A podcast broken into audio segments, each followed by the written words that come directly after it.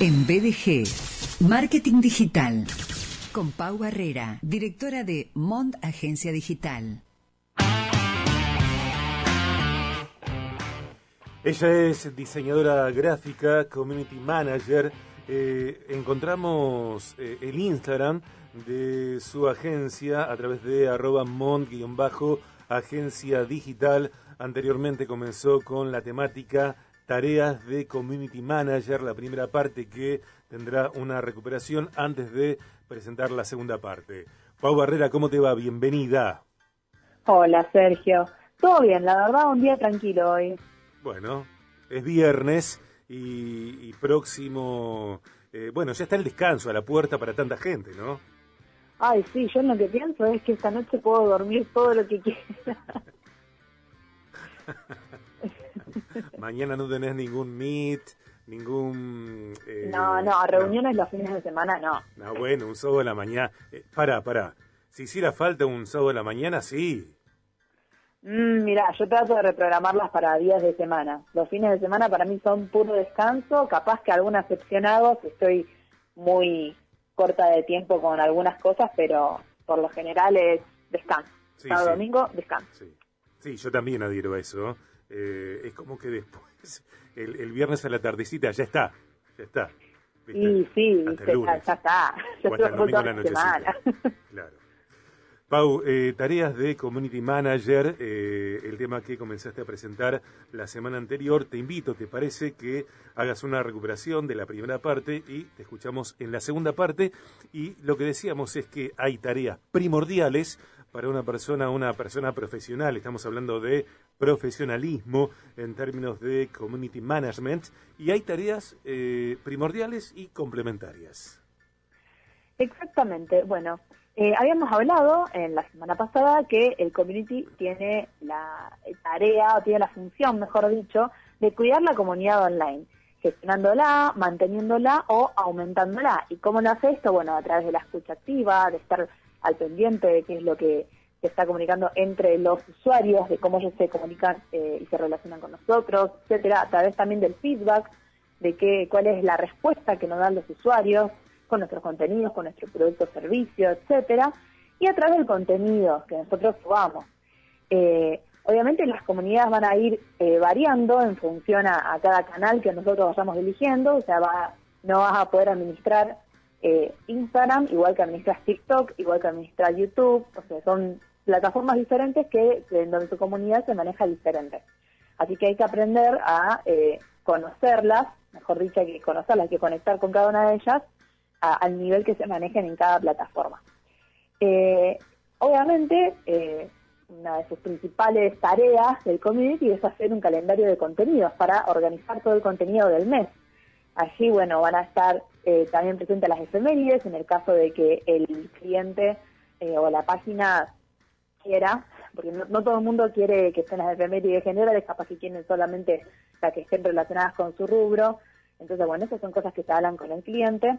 Eh, pero bueno, todo esto, lo que es el contenido y demás, también va a estar de la mano de la estrategia de marketing que se haya elegido. los contenidos van a estar elegidos minuciosamente para eh, con objetivos para que, eh, en búsqueda, mejor dicho, de que los usuarios reaccionen de determinada manera. Mm. Eh, eso también te va a llevar a que conozcas a tu audiencia, también es una tarea muy importante. Tienes que conocer a tu audiencia para saber qué contenido busca y cuáles son sus necesidades, las que vos puedes justamente satisfacer. Pau, después de, de las conversaciones eh, con el cliente, potencial cliente, eh, y después de comprender lo que necesita y en algunos casos eh, también hasta proponer algunas acciones pedagógicas, porque no todos los clientes entienden de qué va la cosa y qué necesitan exactamente, aunque sí sepan, por ejemplo, que quieren vender más o potenciar su presencia en redes, casi que el primer paso después de eso es el diseño del calendario. Y claro, porque a ver, el cliente lo primero que va a querer saber es cómo trabajamos nosotros, eh, cómo nos organizamos y cuál es el presupuesto. Una vez que, eh, que ya está conforme, o sea, nosotros le explicamos cómo trabajamos y demás, pasamos el presupuesto en base a lo que estuvo contándonos que necesitaban, con la regularidad de publicaciones, si no está segura con la regularidad de publicaciones, le pasamos un par para que pueda elegir el que se sienta más cómodo. Igualmente cualquiera de ellos, ya cuando hablamos en cómo establecer presupuestos, siempre estamos abiertos a negociaciones y, a charlar el presupuesto, así que no, no habría ningún problema. Y una vez que está aceptado, lo que se pasa es hacer los diseños de las placas y el calendario de contenidos. obviamente el calendario va a responder a una estrategia que eh, con los que tienen los objetivos que hablamos con el cliente, sea aumentar en seguidores, o en suscripciones, o en ventas, eh, etcétera. Hay algunos que están más metidos en las redes sociales y por ahí tienen un poco más idea de, cómo conectar con sus usuarios, y hay otros que no, y solamente dicen, bueno, yo quiero aumentar en ventas, pero no sé cómo hacerlo. Y ahí nosotros entramos en juego explicándole cómo es que lo vamos a hacer. Obviamente cuando mandamos el calendario también le mandamos con una explicación de por qué elegimos esos contenidos eh, y qué es lo que queremos lograr. Así el cliente está tranquilo y puede entender cuáles son las acciones que nosotros estamos llevando acá y por qué. Así que sí, está bueno que, que se mantenga esta relación eh, para que el cliente no quede excluido de su propia cuenta, porque al fin y al cabo es la cuenta de mi cliente, no es mía, yo lo que hago es administrarla, nada más, eh, a potenciarla. Pero el dueño de la cuenta no soy yo, es mi cliente, así que está bueno que se mantenga esta conversación, esta ida y vuelta, donde el cliente esté tranquilo, que sepa bien lo que vamos a hacer y bueno, eh, y entienda también por qué elegimos ciertos contenidos. En términos de presupuesto, en los tiempos que corren, ni hablar de estas semanas recientes, eh, los presupuestos en algunos casos hasta sean eh, presupuestos del día. Sí, la verdad, lamentablemente no puedes mantener un presupuesto fijo eh, por mucho tiempo, por bueno la situación de nuestro país está complicado. nosotros hasta ahora seguimos eh, ajustándolo cada tres meses, pero ahora tengo que volver a repensar esto. Pero bueno, dice, son realidades de Argentina. Y cada cliente es un caso particular. Claro, exactamente. Bueno, para terminar de hacer la recuperación, así empezamos con lo nuevo. Eh, obviamente en el calendario, además de la creación de contenido, de las estrategias y demás, también está la producción, en donde, bueno, acá también hablamos con el cliente.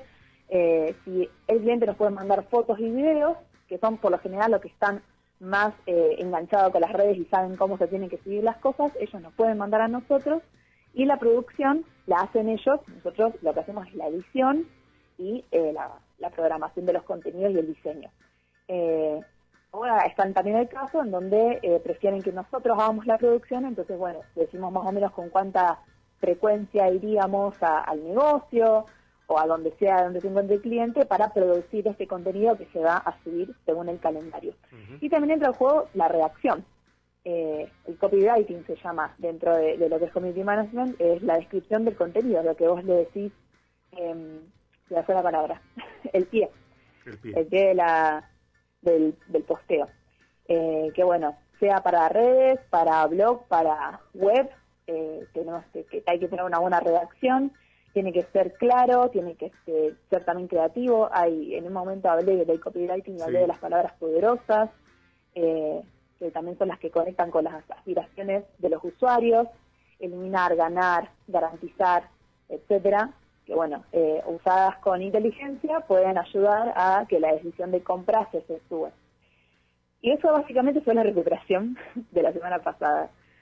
Y bueno, además de todas esas cosas que son la, base, digamos, de la creación community manager, también está involucrado lo que es hacer publicidad, que son todas la, planificación y la gestión de las acciones no orgánicas, o sea, las que son de pago.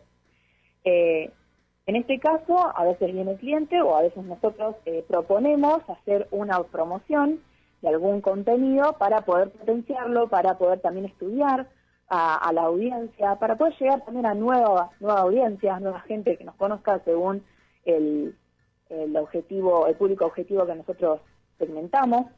Eh, y bueno, en este caso, si hacemos una primera promoción, se va a elegir un monto que no sea tan grande, porque todavía no sabemos cómo el público reacciona, y nunca se hizo una promoción antes.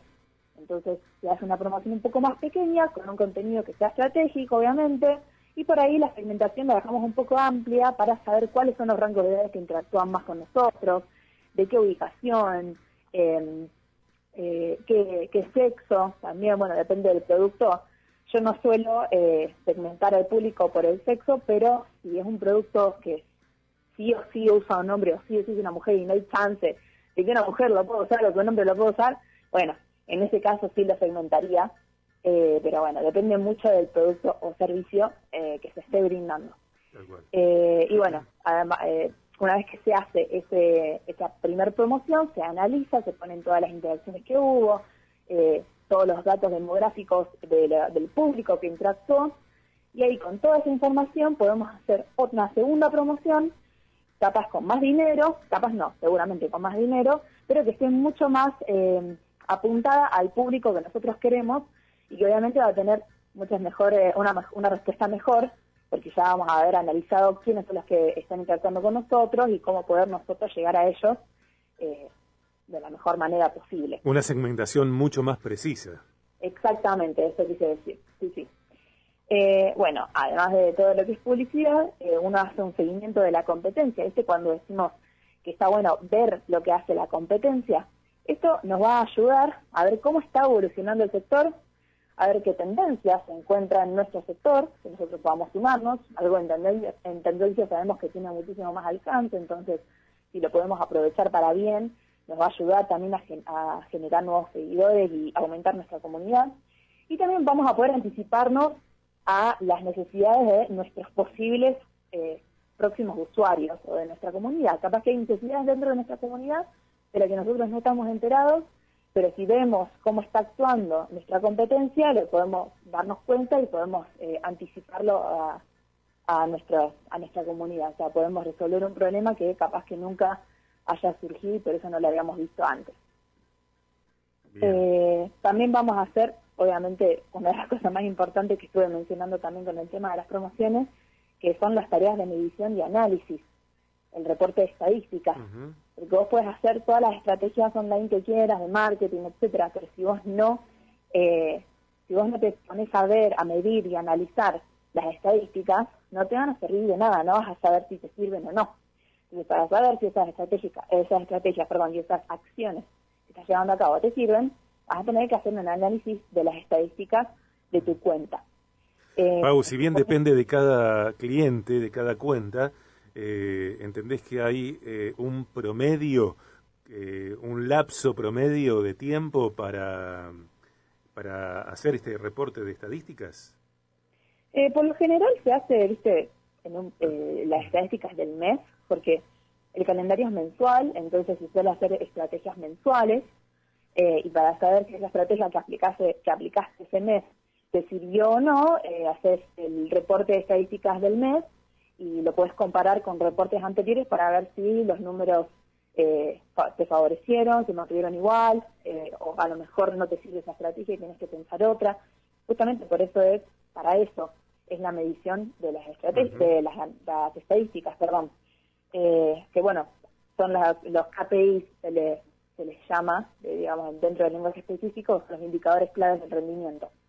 medir cuántos comentarios, cuántos likes, a cuánta gente llegó, cuánta, la cantidad de impresiones y demás, te va a ayudar a saber si está llegando a los objetivos que vos planteaste desde un principio, o a lo mejor te estás quedando corta, o a lo mejor lo superaste, pero no va a haber forma de que lo descubras si no lo analizas antes. Claro, tal cual, tal cual.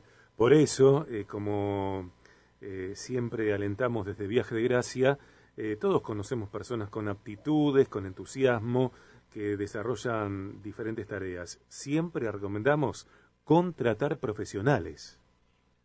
Exactamente, si vos sabes que no tenés tiempo o que no tenés interés en capacitarte, entonces te va a convenir contratar a alguien más que te ayude a ordenar todo este aspecto de las redes sociales. Eh, además, con, esta, con este reporte de estadísticas también te vas a dar cuenta en qué horarios puedes publicar, qué contenido genera más engagement, que bueno, es el, engagement es el nivel de compromiso que los usuarios tienen con tu marca. Eh, no solamente te va a decir si lo que estás llevando a cabo está bien o no, sino que también te va a ayudar a descubrir también el comportamiento de tu audiencia. Y eso está bueno porque vas a saber cómo dirigir tu contenido de la manera más, el que genere mejores resultados, digamos. Eh, y bueno, básicamente va eso. Y por último, no sé si llegamos a, terminar de cerrarlo, espero que sí. Dale. Eh, es saber actuar frente a las crisis. eh, por ejemplo, eh, comentarios negativos, capaz de clientes insatisfechos, lo bueno, lo, recomendable, mejor dicho, sería hacer un plan de acción en donde eh, recojas posibles situaciones y respuestas. Es decir, bueno, si viene alguien quejándose de que no le llegó el envío cuando tenía que llegar, bueno, ¿qué podrías vos responder eh, ante esa queja? O si llegó y está roto, ¿cómo podríamos responder? ¿Qué podría hacer la marca en esos casos? Estaría bueno como plantearse situaciones en donde haya algún cliente, algún usuario que dé una respuesta negativa para que estés preparado y no te agarre de sorpresa, ¿no? Eh, y pueda hacer una respuesta que eh, quede conforme, en donde el cliente quede conforme y bueno, y también la marca quede en una buena posición. tal cual, tal cual. Eh, pensaba también en otro aspecto, además de lo específicamente técnico del trabajo de community managers, que tiene que ver con que hay que invertir en el vínculo con el cliente y, como todo vínculo se construye a través del tiempo, a través de la inversión en confianza, eh, del respeto recíproco, de, los cumplimientos recíprocos, que cada quien haga su parte, eh, como para que ese vínculo, esa relación se consolide y, crezca.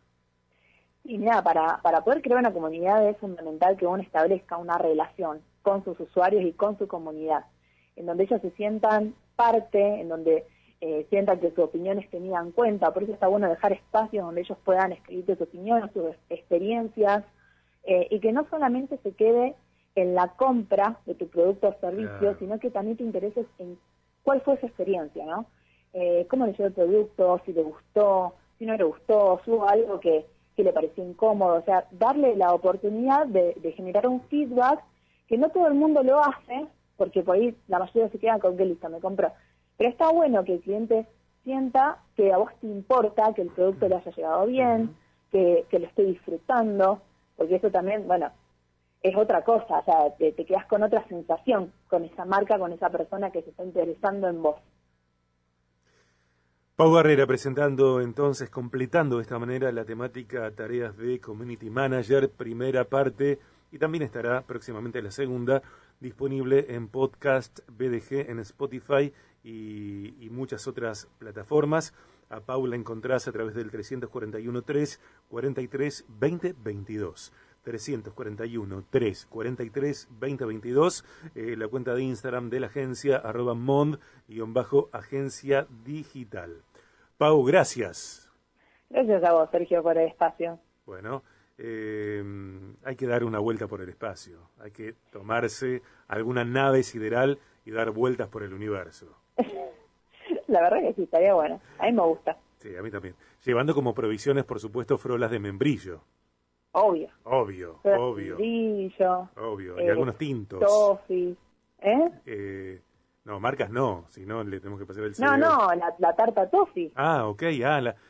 Mira, yo con la frola de membrillo estoy bien, ¿eh? En todo ah, pues, caso, unos alfajores eh, importantes que sean modo puff, por ejemplo, eh, ah, sí con mucho chocolate eh, y alfajores también con dulce de membrillo, con mermelada, mermelada de frutas. me encantan los alfajores de fruta, le dicen. Me encantan, me encantan y qué poco encuentro yo en la vida, qué pocos alfajores con eh, rellenos de mermeladas de fruta encuentro más allá de los cordobeses. Sí, no son muy populares. Es más, cuando vos decís que te gustan los de fruta, la gente te, puede, te llega a mirar raro. Lo mismo cuando yo digo, ¿por qué hay tan pocas pizzas sin salsa de tomate. ¿Por qué el mundo es una salsa de tomates sobre la pizza? Eh, ¿Por qué no? que eso es acá, ¿eh? Me parece que en otros, en otros países hay más variedad en cuanto a la pizza. Hay que ser viaje de gracia por el mundo. Hay que poner una pizzería que haga pizza sin tomate. bueno, no, no únicamente. Que haya con tomate, claro. Que esté la opción. Claro, que esté la opción, que esté la opción. Pau, buen fin de. Buen fin de, Sergio, nos vemos.